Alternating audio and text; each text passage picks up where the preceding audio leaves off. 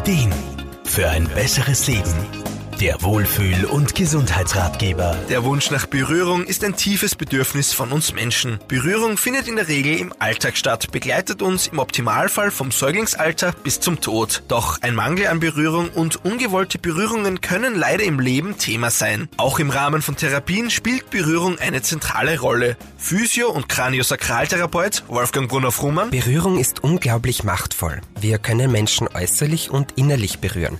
Gerade bei der Physio- und Kranio passiert beides oft gleichzeitig. Da gehört viel Einfühlungsvermögen, Vertrauen und auch Respekt dazu. Natürlich setzen wir Therapeuten auf viele Hands-off-Techniken, also Techniken, bei denen der Patient nicht berührt wird. A, weil das wichtig für den Therapieerfolg ist und B, weil nicht immer der passende Rahmen für Berührung ist. Aber Berührung ist, auch wie die Kommunikation, ein wesentlicher Bestandteil unserer Arbeit. Ermöglicht wird uns Berührung in erster Linie über Hautkontakt.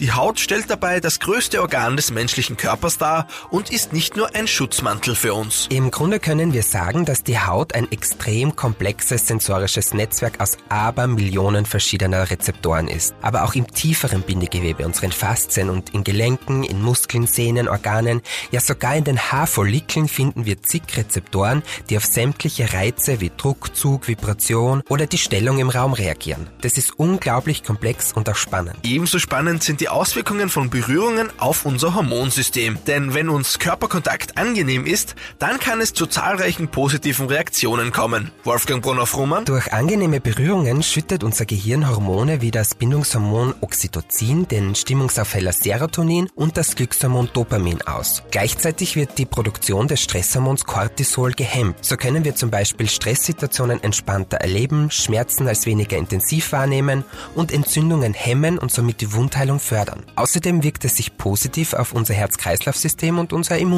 aus. Die Macht der Berührung ist groß. Wichtig ist, dass wir uns dieser bewusst sind und auf unsere und die Bedürfnisse anderer achten. Gleichzeitig Grenzen wahren und den Wert sowohl im Alltag als auch in Therapien und Beruf sehen. Markus Kropatsch, Serviceredaktion. Der Wohlfühl- und Gesundheitsratgeber. Jede Woche neu